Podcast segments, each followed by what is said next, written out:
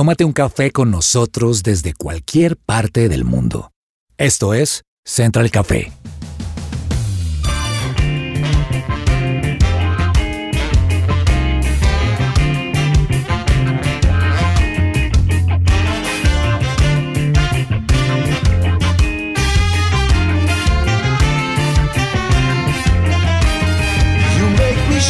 Holy Spirit.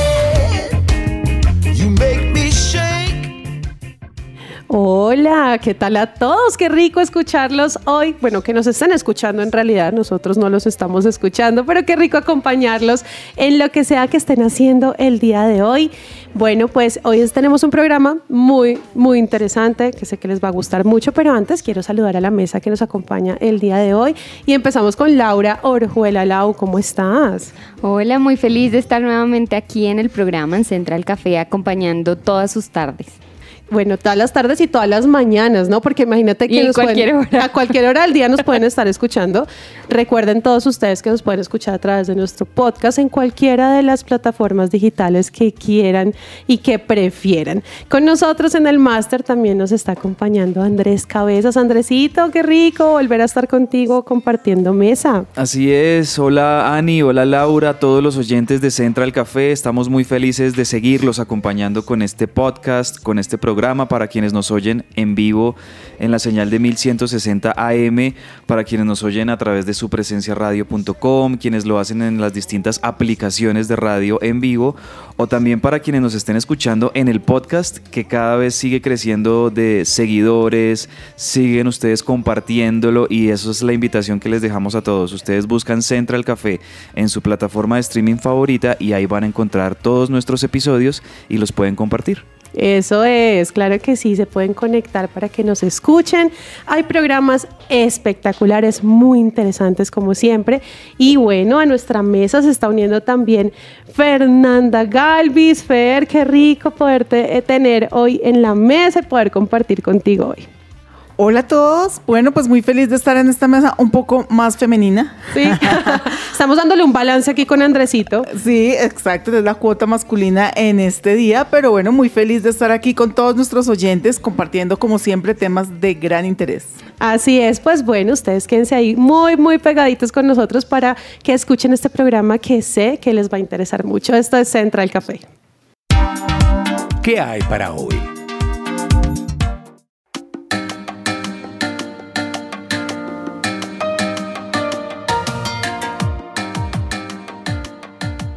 ¿Sabías que la nomofobia es el miedo irracional a estar sin el celular o que la fobia social es el temor a relacionarse con otros?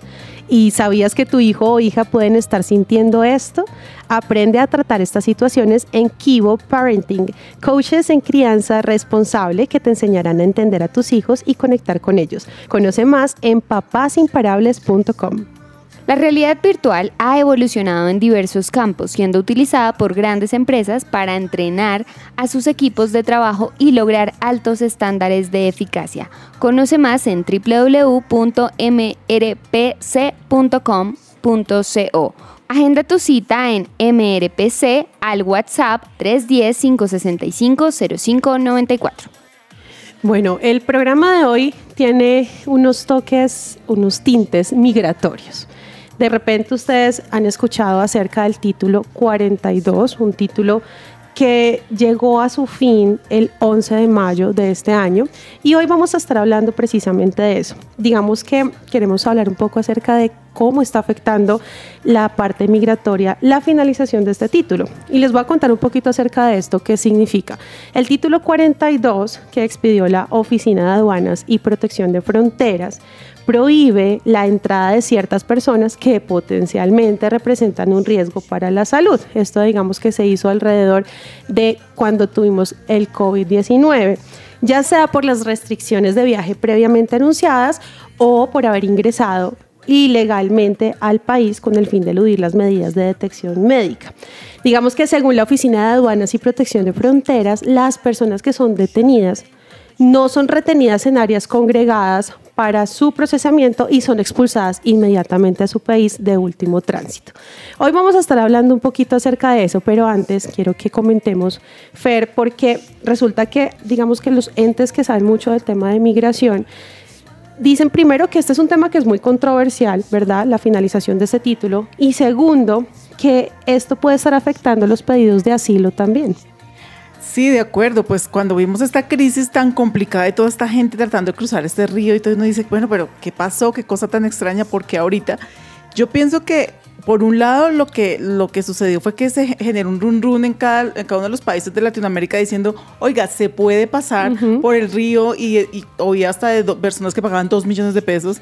Entonces, pues claramente hay una promesa hablándolo en sentido de comercial, pues muy buena, ¿no? Entonces, Claro. pues usted paga dos mil millones de pesos que se va a pasar y va a ganar en dólares y pues ya se le solucionó en teoría la vida. Entonces, estaba leyendo que no tener una política clara en este tema de migración, pues hace que los coyotes tengan más posibilidad de hacer negocio. Cuando estaba este título 42, pues lo que la gente llegaba era pedir asilo y pues ahí se daba de pronto la posibilidad. Ya terminándose, creo que esta posibilidad de asilo se pone más complicada y bueno, pues seguramente lo que se va a abrir es una puerta para una migración más clandestina. Y pues eso es como el- el- a lo que se enfrenta ahorita Estados Unidos. Y pues estamos en espera como esas nuevas políticas que dicen van a abrir nuevas maneras, maneras más legales para que las personas que quieran acceder pues puedan lograrlo. Ahora, lo que uno nota es que mucho de esta, de esta migración ilegal son personas de muy bajos recursos, por lo tanto, uno piensa qué tanto van a lograr tener una migración legal. Un poco difícil. Sí, es difícil, además porque muchas personas, digamos que defensores del gobierno Biden, esperaban que el presidente Biden levantara la orden cuando asumiera el cargo, ¿cierto? Pero lo que él hizo, en- al contrario, fue llevar esto a los tribunales y seguirlo defendiendo. Entonces ahí hay como mucha controversia alrededor del tema. Y hay algo importante también que, que es necesario que la gente conozca y es acerca del visado, ¿no? Porque es como ese documento que nosotros necesitamos legal para entrar legalmente al país. Cuéntanos, Lau, cuál es ese, qué es el visado y cuáles son esos tipos de visa que existen para que la gente sepa cuál es el que necesita. Pues les cuento que el tipo de visado es cuando un ciudadano quiere entrar a un país siendo extranjero y necesita una visa que esté en su pasaporte para, en su pasaporte de la nacionalidad de este ciudadano, ¿sí? Y esa es la manera legal en la que puede ingresar a los Estados Unidos. Hay dos tipos de visa y la visa de no migrante, que es otorgada a ciudadanos extranjeros que desean ingresar a los Estados Unidos de manera temporal, por razones de turismo, tratamientos médicos, negocios, trabajo temporal o muchas otras razones similares o parecidas a las mismas sin intención de laborar en Estados Unidos. Y existe también las visas de inmigrantes, que son otorgadas a los ciudadanos extranjeros que tienen un propósito de vivir permanentemente en los Estados Unidos y esto también incluye trabajar en este país. Y de hecho, ya que estábamos hablando de esto, Ani, el gobierno de Estados Unidos se está preparando para esa ola grande de inmigrantes que vienen y está incluso capacitando a personas de la policía para evitar este alto flujo, a pesar de que ya se están enfrentando al mismo. Así es. Pues hay demasiadas cosas que están girando alrededor de la migración, de esta ola migratoria. Ahora, es un tema que no solamente está afectando a Estados Unidos, ¿no? El tema de la migración, ya en Colombia lo hemos vivido, ¿no? Con los países vecinos, con, con Venezuela, que es uno de los, de los países que más inmigrantes ha traído a Colombia. Y alrededor del tema migratorio hay muchísimo que podemos conversar. Así que ustedes quédense ahí con nosotros porque hoy tenemos una invitada que nos va a hablar acerca de este título y de cuáles son las implicaciones que tiene la finalización del título 42 en la ley de migración.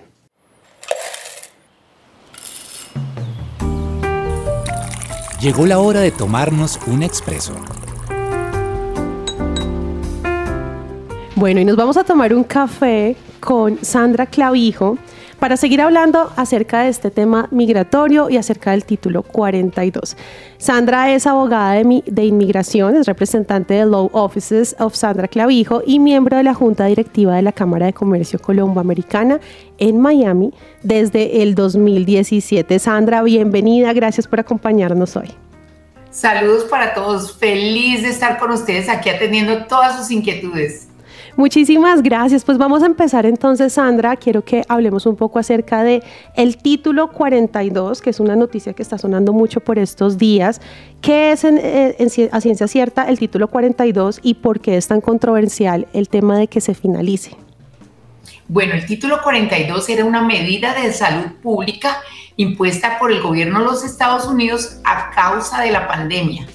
Entonces, esta medida se impuso para impedir que personas ingresaran a los Estados Unidos y se propagara una enfermedad que en ese momento era tan desconocida y tan peligrosa. Entonces, empezó a regir en marzo del 2020, que era cuando estábamos en plena pandemia. Entonces, el gobierno dijo, impidamos la entrada de todas las personas que quieran en- entrar al país a fin de evitar que traigan enfermedades o, o- que ayuden a, a que se propague este, este virus. Entonces, realmente, en ese momento empezó a regir el título 42.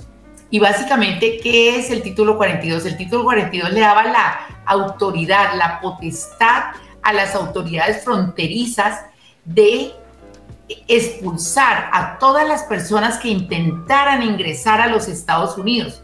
¿En razón de qué? De salud pública. Entonces, esto era el título 42. Realmente le daba la autoridad al gobierno de poder expulsar a todas las personas que trataran de ingresar al país. Ok, y en cierta forma está siendo muy controversial porque digamos que tiene que ver mucho con, con este tema que gira al- alrededor de los legisladores republicanos, de que Biden estaba antes como en, en su campaña, se esperaba que él fuera a apoyar el tema de mantener el título y ahora no, ¿verdad? Realmente el título 42 fue, digamos, como el conejillo de Indias. Cuando vinimos y ha habido mucha desinformación en el gobierno desde el punto de vista, hablamos de título 42, la pared, y entonces las personas al- con el desconocimiento tienden a confundir todo esto, y entonces título 42, la pared, están expulsando, se va a tumbar la pared, las fronteras están abiertas. Entonces tenemos que empezar como a desmenuzar esto para que las personas entiendan. Entonces, realmente lo que tú dices, por razones políticas, eh, tenemos que tenemos una pandemia, tenemos un presidente entrante, tenemos un presidente hablando de que, va, de que ya no van a haber eh, estas barreras para que las personas entren y tenemos el título 42 que está impidiendo la entrada. Entonces, realmente las personas, luego cuando tenemos el inicio de una nueva administración de Biden hablando de que voy a tumbar la pared, entonces todo el mundo recibió este mensaje mixto de que el gobierno está abierto, de que ya la pared no está, de que Estados Unidos está abierto. Entonces realmente esto fue una, digamos, una, una información mal entendida, mal entendida porque el gobierno lo dice, el gobierno, el, el Estados Unidos nunca ha estado abierto, no está abierto y no va a estar abierto. Entonces cuando tenemos el título 42, las personas dicen, bueno, están expulsando, qué horrible. Es, preferimos que volvamos a lo que era antes. Entonces, cuando pasa el COVID, ya sabemos que técnicamente hablando, ya Estados Unidos estaba eh, libre de COVID o al menos un- es una enfermedad controlada. Entonces, al estar el COVID controlado, al no ser ya una pandemia, entonces hay que quitar el título 42. porque Y ahora es el actual título 8, ¿verdad? Yes. El sí, perdón. El título 42 vino pues por la pandemia, pero como ya no hay pandemia, hay que regresar, hay que despertar la norma que estaba anteriormente. Entonces las personas en toda esta desinformación que hay, lo que volvemos, vuelvo y les digo que la pared, que el título, entonces creen que ahorita viene el título 8 y la frontera está abierta. No, señores.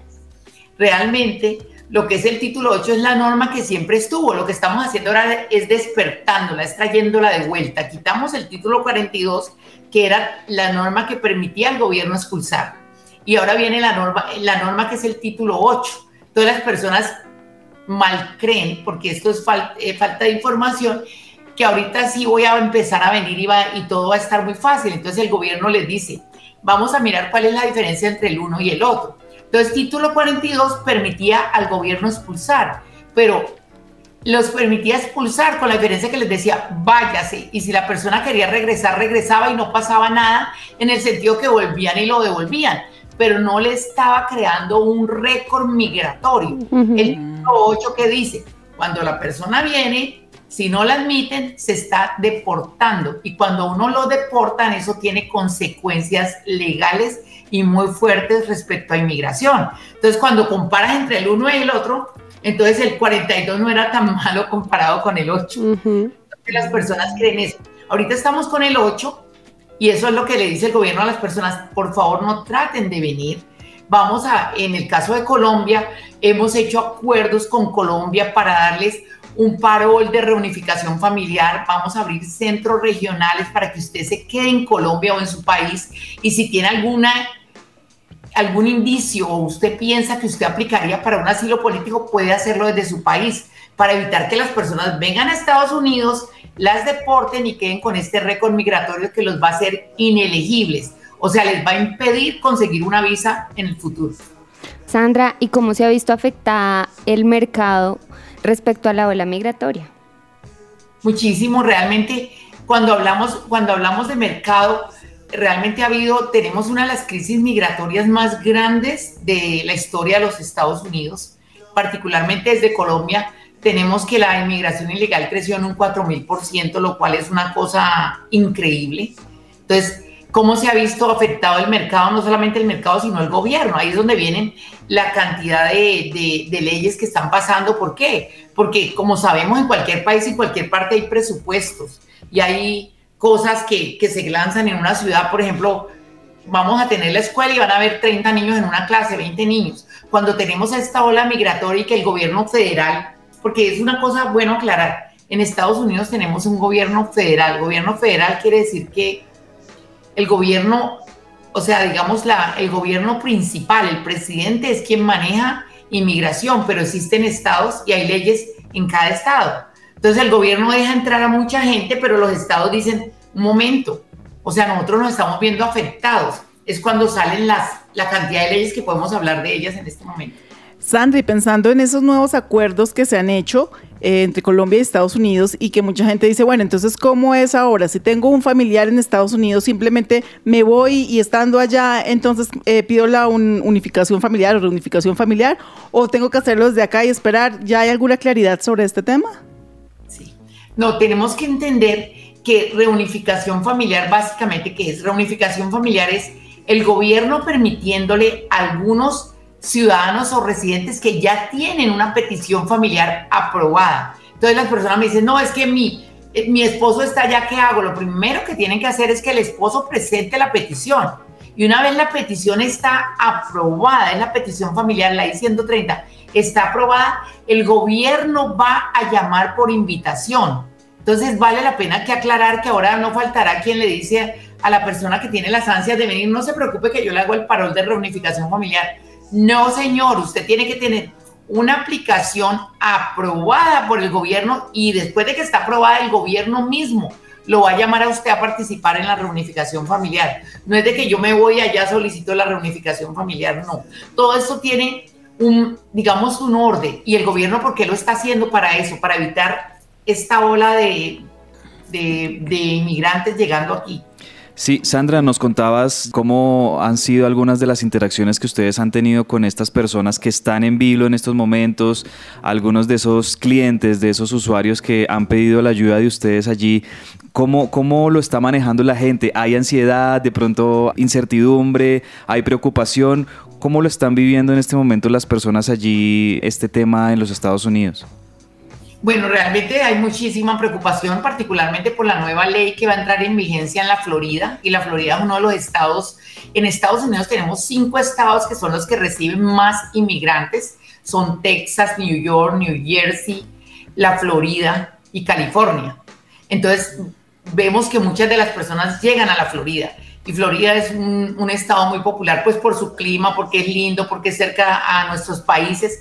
Entonces, las personas están demasiado preocupadas por esta nueva ley que ha lanzado el, el, gobernador eh, de Santis, que acaba de lanzarse a la presidencia. Entonces todo el mundo dice, esta es una ley de, con un perfil político, porque él quiere mostrar una mano dura para decirles, señores, mire lo que está pasando, se nos está desorganizando todo con esta cantidad de inmigrantes. Entonces yo voy a tener mano dura porque él va a competir con, con el presidente Trump, con el expresidente Trump. Entonces tiene que mostrar una mano dura igual que él pues, para estar compitiendo con él. Entonces, ¿qué pasa? Todos los inmigrantes se ven en vilo porque es una ley que dice entrará en vigor a partir de julio, donde dicen las personas que que transiten aquí o que traigan aquí al Estado que sean ilegales. Entonces ahí va que cuando se habla de, las personas que entren aquí de manera ilegal, no son los que se quedaron sin estatus particularmente, sino que son esos que se metan por la frontera porque no ponen cuidado a lo que está pasando y que el gobierno le dice, señores, no vengan. Entonces el gobierno que dice, le dije que no viniera, usted vino, lo voy a penalizar. Básicamente de eso se trata. Bueno, digamos que quienes apoyan el título 42 están señalando los arrestos en la frontera mientras argumentan digamos que lo esencial que es la política de pandemia para bloquear la inmigración ilegal. Y además está la otra parte, que son quienes se oponen a esa política, argumentando que las estadísticas oficiales sobre los encuentros en la frontera están inflando la gravedad de la situación porque los datos incluyen a personas que cruzan la frontera una y otra vez, más de una vez. Así que hay un argumento muy fuerte que dice que el título 42 en realidad ha causado más cruces fronterizos. Vamos a, seguir hablando acerca del título 42 con la doctora Sandra Clavijo, pero antes vamos a hacer una pausa comercial. Ustedes quédense ahí y ya regresamos.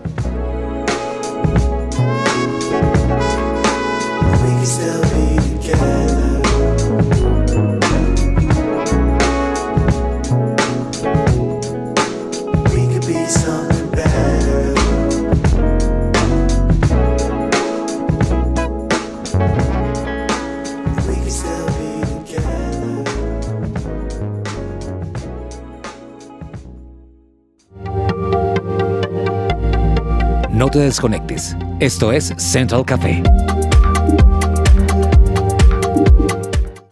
Escuchas su presencia radio.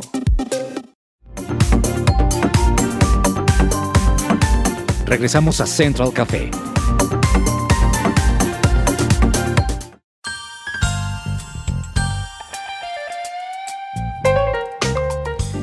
Regresamos y estamos hablando de la ola migratoria, del título 42. Con nosotros está Sandra Clavijo, abogada de inmigración. Sandra, quiero que sigamos hablando de este tema, pero dándole un poco más de foco a cuál es el plan del gobierno de Biden para lo que se viene ahora cuando ya empiece a... Mm, se termine el título 42 y empiece otra vez el título 8 a estar eh, en vigencia. Realmente el título 42 se terminó en mayo 11, que fue, eh, que fue hace pocos días. Fue la fecha en que se terminó, pero las estadísticas reflejan que desde octubre del año 2022 hay personas que se están retornando, se están devolviendo a los países bajo el título 8. Y recuerden lo que les digo, el título 8 lo que hace es que les crea este récord migratorio, los deporta. Entonces, ¿el gobierno qué está haciendo? Toda esta cantidad de medidas, lo que arreglando, por ejemplo, haciendo arreglos con el gobierno de Colombia diciendo, por favor, quédense en su país, vamos a abrir centros regionales para que usted se acerque al país y pueda hacerlo. De esta manera, el gobierno, ¿qué quiere? Controlar ese flujo de personas que ante el desconocimiento, pensando que el título 42 era peor que el título 8, entonces tratan de entrar aquí a los Estados Unidos diciéndole, no venga que lo deporten, porque realmente, como hay personas, o sea, y de otro lado tenemos las, asociaciones de inmigrantes que dicen, bueno, o sea, con, la imposición del título 8 y, la creación de todos estos centros regionales en otros países, están negando un derecho que es a que las personas pidan asilo en otros países cuando realmente su vida está en peligro. Entonces, realmente es, es un tema demasiado controversial en este momento. la, la, la, extinción del título 42, volver al título 8 y que las personas no puedan llegar a la frontera. Entonces, yo pienso que es una medida realmente, todos estos centros regionales y todos estos acuerdos que el gobierno de los Estados Unidos está realizando, es como tratar de controlar, digamos, el desorden que se creó por este envío de mensajes mixtos, como que la frontera está abierta, como que no hay pared. Entonces las personas pensaron, puedo entrar cuando quiera. Entonces realmente lo que, lo que hace el gobierno para contrarrestar este flujo de personas es decirle que es en su país. Si llega aquí, lo vamos a deportar. Si, si, si entra ilegal, pues sencillamente no, va a haber una ley que lo, va, que lo va a penalizar fuertemente. Entonces yo pienso que todo esto es producto del, de la crisis migratoria que se creó a raíz de la desinformación, pues para tratar de, de traer nuevas personas para, para que votaran, ¿no? Entonces, pero pienso que eventualmente es una crisis migratoria que se vive aquí. Yo lo que mi consejo como abogada de inmigración es decirle a los inmigrantes que hay que estar tranquilos. O sea, esta no es la primera vez que inmigración está pues así como en el foco, que hay que estar tranquilos. Quienes están aquí, pues sencillamente ya es un hecho, no podemos tapar el dedo con el sol con un dedo que no hay inmigrantes ilegales en Estados Unidos. Los inmigrantes son parte de la economía y parte del vivir de Estados Unidos. Lo que hay que hacer es tranquilizarse. Quienes están afuera, por favor, planear la vida, quedarse allá afuera y no venir a sufrir a este país, porque realmente ahora las cosas están, la calidad de vida es muy cara. O sea, a veces es más difícil tratar de, de sustentarse aquí en Estados Unidos que en, que en su país. Y el problema que tenemos es que muchos de nosotros, cuando queremos inmigrar, tratamos de idealizar como el otro país, ¿no? Entonces, por ejemplo, ay, yo me voy a ganar dos mil dólares allá y aquí me gano 500 mil. Pero ¿cuánto te cuesta vivir allá? ¿Para que alcanzan esos dos mil dólares, no? No es, y es lo que pasa. Entonces las personas lo que hacen es que con lo que piensan que se van a ganar en el otro país, piensan cómo pagarían sus deudas en el país de origen, pero no piensan lo, que, donde, que en el otro país van a tener unas condiciones paupérrimas. ¿Por qué? Porque todo es caro, porque pagan poquito, porque no tienen documentos. Entonces realmente yo pienso, yo llamo a la cordura, que sí está bien, pero hay que esperar. O sea, no es un momento para venir ni por la frontera, ni a venir a, a mirar a ver qué pasa. Hay que esperar que todo baje y como que, digamos que esta, esta inmigración y esta crisis que está pasando se controle. Sandra, eh, estoy totalmente de acuerdo y creo que hay que bajarle un poquito a como a esa burbuja que se armó de hay que salir, hay que correr, esta es la oportunidad. Pero si ya pensamos en una persona, digamos que normal, que dice, bueno, yo tengo como, tengo mi vista, tengo como de pronto viajar y estoy pensando en, en salir del país y, entonces empe empezar nuevamente en Estados Unidos. ¿Qué oportunidad tiene esa persona de pronto? ¿Qué, eh, no sé, tipo de visa podría llegar a tener que diga voy a aplicar o por lo menos pensar en hacer las cosas legalmente?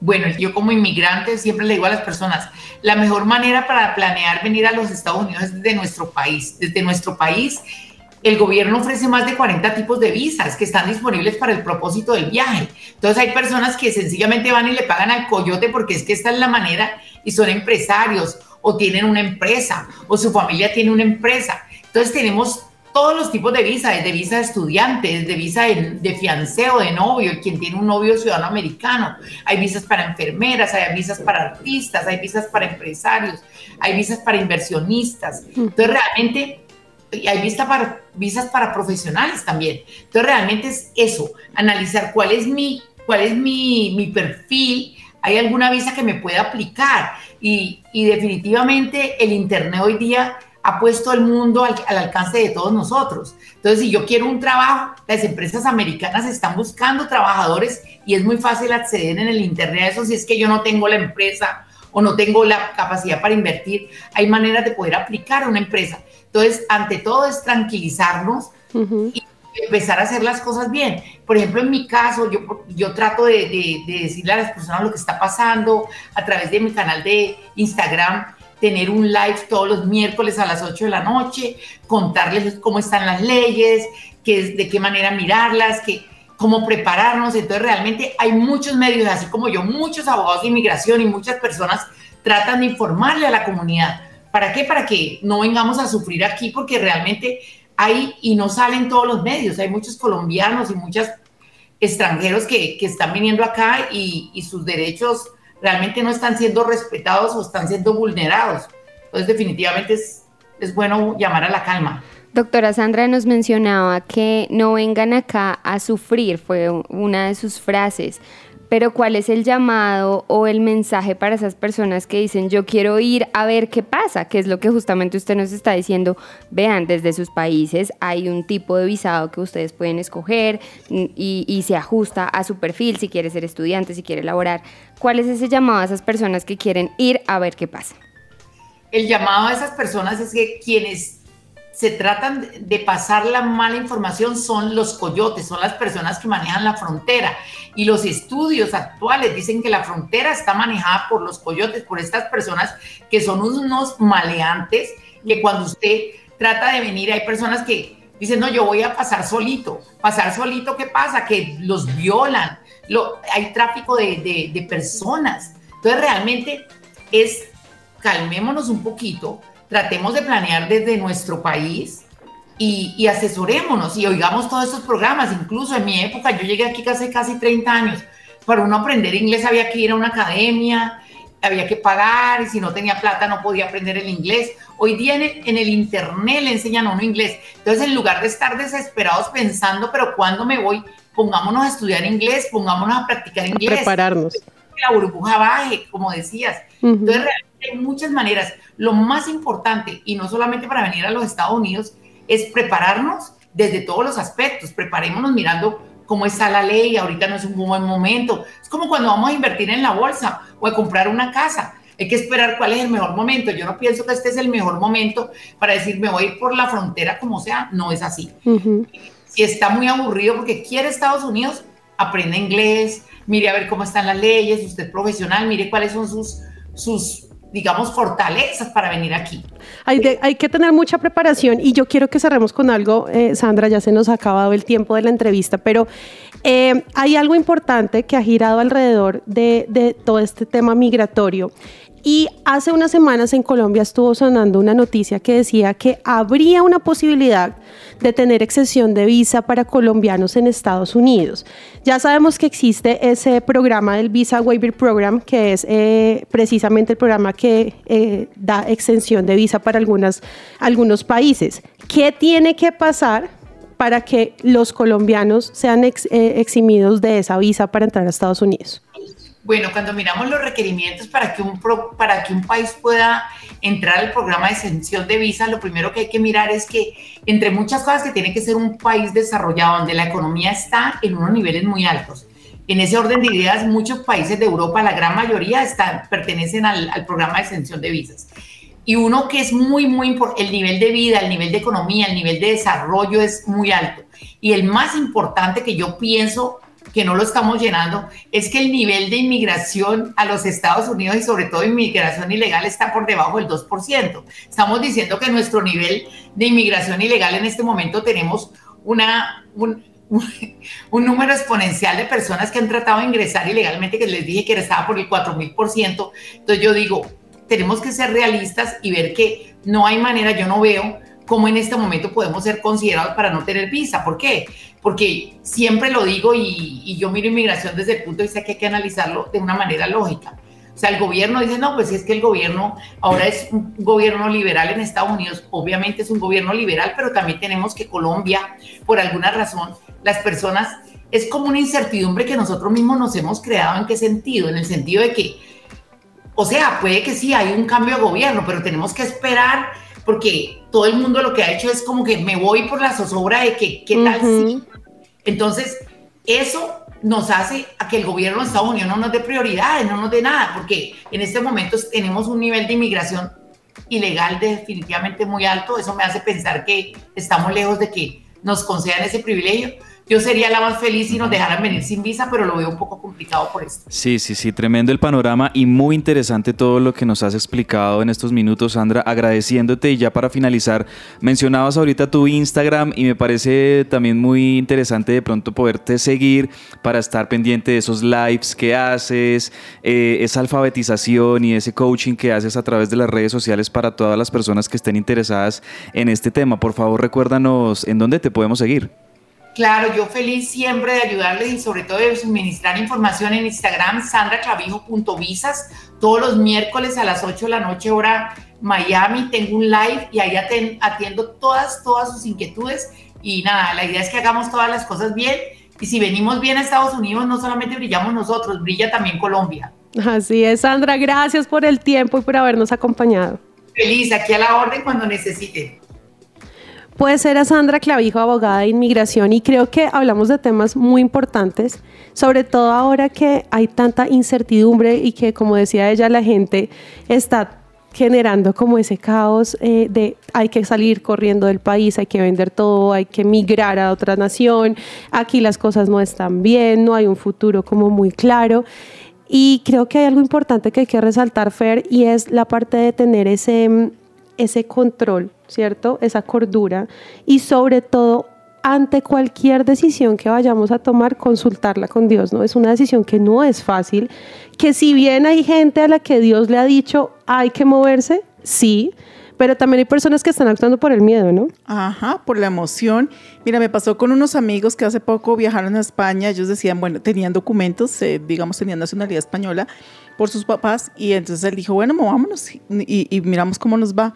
Y realmente, pues a los seis meses ya decidieron regresar porque se dieron cuenta que no era tan sencillo, que acá son profesionales, ejercen su carrera y allá la opción era posiblemente conducir un Uber o trabajar en, en obra, pues, de, en construcción. En construcción, sí. O, o en oficios, digamos que tecno- técnicos. Trabajos que no son calificados, Que no, ¿no? son calificados. Y no está mal, digamos, pero pues ellos habían estudiado toda una vida, maestrías, doctorados, un supercargo, vicepresidente acá en un banco. Entonces él dijo, no, no tiene sentido, no estoy haciendo nada. Y pues, gracias a Dios, pues también tomaron la decisión de regresamos y Regresar. no pasa nada. Pero creo que es eso. Ahora, ya habían vendido todo, les toca llegar a comprar otra vez todo, empezar de cero. Entonces yo sí creo que hay que consultar mucho esta decisión con Dios. En la multitud de consejos también está la sabiduría y no dejarse llevar por la emoción, por el momento, porque la gente dice, porque todo el mundo dice. Realmente creo que los planes de Dios eh, son mejores que los nuestros y también creo que tenemos que pensar en nuestras generaciones. Esto es lo que yo quiero para mis hijos, para mis nietos. Hay que ir a mirar cómo está la cultura, la educación, qué lugar le, están, le están dando en esos países a Dios también, porque en muchos de, de los países donde la gente está emigrando eh, es prohibido aún casi que, que leer una Biblia en una escuela o en- es. entonces hay que pensar muy bien todo esto y, y ya una vez que uno sienta paz y sienta que Dios lo está llevando y las cosas salen dentro de la legalidad, porque es que no, no está bien ser ilegal en un país porque estamos por fuera de la bendición de Dios. Entonces todo esto es muy importante y creo que esta abogada nos dijo, calma, calma que no hay, no hay afán, las cosas no se hacen de afán, no hay que dejarse llevar por el miedo, por el temor, porque al final el temor es lo contrario a la fe. Así Y es. pegándome un poco a lo que menciona Fernanda, es que en la multitud de consejeros está la sabiduría, pero hay otra versión que dice en la multitud de sabios. Porque si yo me enfoco en los consejeros que se fueron por miedo al gobierno de Gustavo Petro y me siembran ese terror sin yo tener el carácter o como mencionaba Ani, sin orarlo, que si bien es cierto, Dios le ha dicho a unos que se muevan, como, como ve a otras tierras donde yo te llevaré pero, pero es necesario buscar sabios, personas que nos orienten. Si somos jóvenes, jóvenes, queridos jóvenes, si somos jóvenes, es importante que nos orientemos de personas que ya hayan pasado por ese recorrido. Mi papá siempre me decía, mamita, hable siempre con alguien que ya haya pasado esa experiencia para que tú puedas aprender, que si esa persona se pegó, pues tú no te pegues en el mismo lado. Entonces siempre tener mucho cuidado de eso, asesorarnos bien y hacer todo por vías legales. El camino fácil siempre nos lleva a la perdición, realmente. Si los coyotes ponemos en riesgo nuestra vida, nuestra salud, gracias a Dios, pues no, pues ya el virus del COVID está controlado, pero pero pueden dar otro tipo de enfermedades tratando de pasar el, el desierto, pasando el río Bravo, cuántos niños incluso no fallecieron por, por causa de las consecuencias de la desobediencia de sus padres. Entonces tener mucho cuidado con eso y pues siempre buscar la sabiduría. Así es, buscar la sabiduría, buscar esa ayuda profesional, ese acompañamiento y sobre todas las cosas consultarlo todo con Dios. Como hija de migrantes puedo decirles que es una situación que es difícil, que es dura, que si se hace por el camino correcto y guiada por Dios, porque Dios dijo, muévanse, viene demasiada bendición acompañada de esto. Pero también he visto casos en los que la gente lo hace por miedo, lo hace sin consultar y es demasiado duro. Como decía la abogada en, en la entrevista que tuvimos, eh, no tienen idea de lo difícil que es subsistir en un país que no es el tuyo, llegar desde ceros, el costo de vida es alto, allá métanse esto siempre en la cabeza, ganan en dólares, pero gastan en dólares. Entonces no vamos a poder, eh, digamos que generar esa conversión que normalmente la gente se va muy deslumbrada por el tema de, es que allá son dos mil dólares lo que me O van sea, a pagar expectativas súper altas. altísimas. Entonces, es muy importante que llevemos todo esto siempre, siempre, siempre, primero que todo, a Dios y que sea Él siempre nuestro mejor, mayor y principal consejero.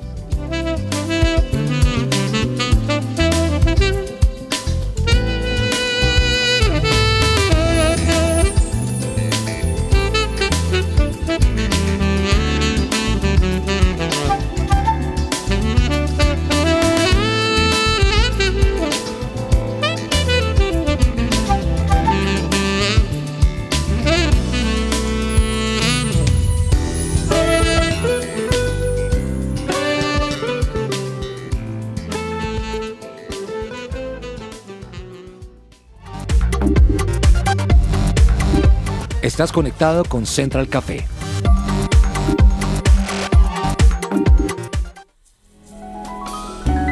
Central Café descafeinado.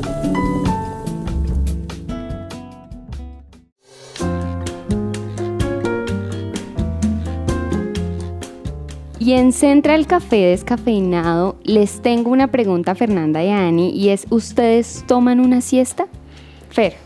Yo, pues quisiera, quisiera poderla tomar. En el tiempo, yo viví en, en una ciudad en Girardot durante casi ocho años. Allá sí siempre se tomaba. Era ley. Eh, sí, o sea, ya uno almuerza y la siesta de media hora. Y era perfecto y buenísimo. Y lo máximo, y mi hermana que vive hoy en día allá, todavía la toma.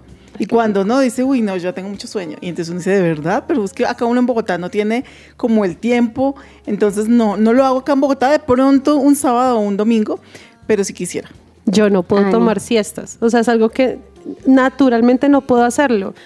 Cuando yo duermo en el día es porque estoy enferma. En realidad, o sea, porque la, lo- la gripa, lo que sea que me haya dado, me boto a la cama a dormir. Pero yo de que, ay, voy a tomar la siesta después del almuerzo, no lo logro. Yo no, no puedo dormir. O sea, tu psicología no te lo permite. No me lo permite, o sea, en serio. Y dura, ¿no? O sea, uno Además, debería porque poder- eres mamá, yo no me imagino cuando sea mamá si de pronto duermo tanto como duermo ahora. Pero les tengo unos datos. Imagínense que siesta larga no es siesta.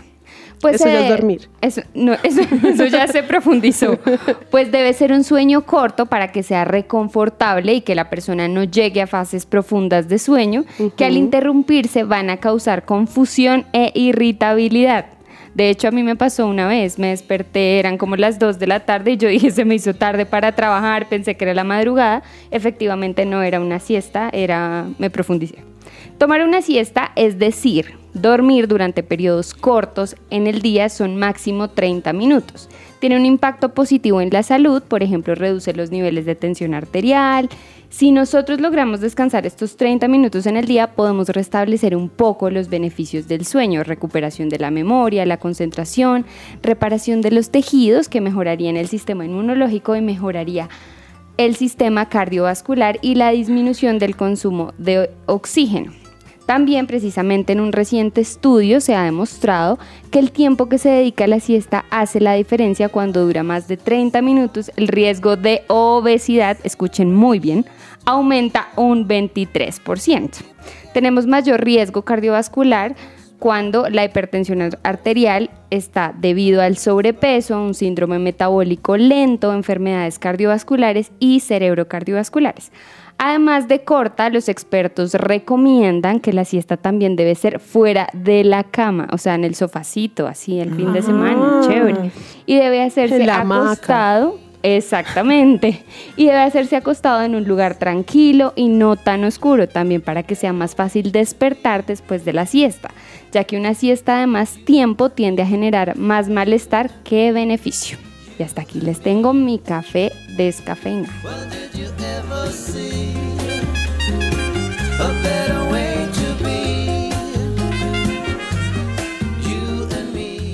Bueno, hemos llegado al final de este programa. Qué bueno que hayan llegado hasta aquí. Hoy generamos, digamos que muchos datos, mucha información interesante, desde todo el tema migratorio hasta la importancia de tomar una siesta. Gracias por haber llegado hasta aquí con nosotros, Fer, Andresito, Lau. Qué rico haberlos acompañado hoy y estar con ustedes.